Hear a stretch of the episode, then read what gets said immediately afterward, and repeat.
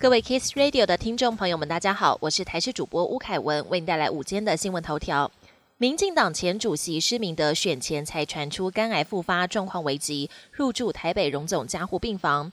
今天台北荣总发出声明，施明德在十五号凌晨一点三十七分病逝，今天还刚好是他八十三岁的生日。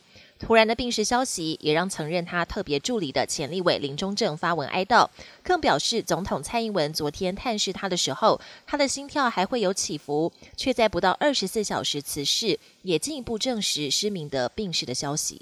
去年惊动全台的五亿高中生命案，夏姓男子五个月前首次出庭，针对假结婚、伪造文书不认罪。检方经查，夏姓当事人和赖姓死者半年内都没有通联记录，连两名结婚证人都是临时寻找，甚至允诺给对方三千元当报酬，认定两人是假结婚。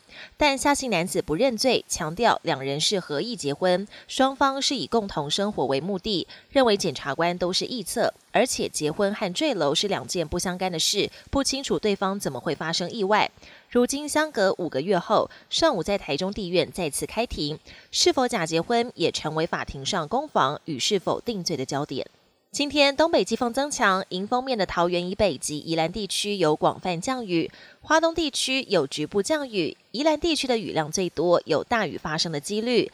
另外，台大大气科学博士林德恩在脸书粉专发文，今年一月份最强冷空气将在一月二十一号报道，寒冷会持续好几天，至少到一月二十五号都会偏冷，而且有一天比一天冷的趋势。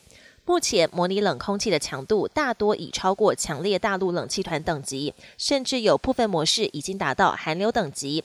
不过因为时间还久，气象署表示将持续观察。国际焦点。北韩声称十四号成功试射了一枚中程极音速弹道飞弹。北韩官媒指出，这枚飞弹采用固态燃料，并搭载滑翔弹头。试射目的是为了测试新型多节式高推力固态燃料发动机以及极音速弹头的滑翔和机动能力。北韩还强调，这次试射并未影响任何邻国的安全，也跟地区局势无关。这是北韩首度承认将固态燃料用于中程弹道飞弹。比起传统一体燃料，固态燃料能让飞弹发射的速度更快。如果北韩研发成功，恐怕构成严重威胁。冰岛火山喷发，岩浆还流向一旁的渔村，造成房屋着火。冰岛西南部渔业小镇格林达维克十四号上午，附近火山裂缝涌出熔岩。虽然居民已经全数撤离，不过还有大批羊群被困在围栏内，急需救援。这已经是当地两年来第五次火山喷发，最近一次是在上个月中旬。而去年十一月，当局已经下令三千八百位居民撤离。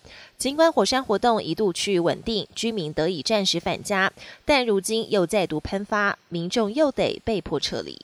美国西雅图为了照顾广大外送族，在二零二二年由市议会通过外送员最低工资法。新法在一月十三号上路，平台业者除了要根据外送里程和时数支付外送员最低薪资，还要提供带薪病假的基本福利。本年新闻由台视新闻制作，感谢您的收听。更多内容请锁定台视各界新闻与台视新闻 YouTube 频道。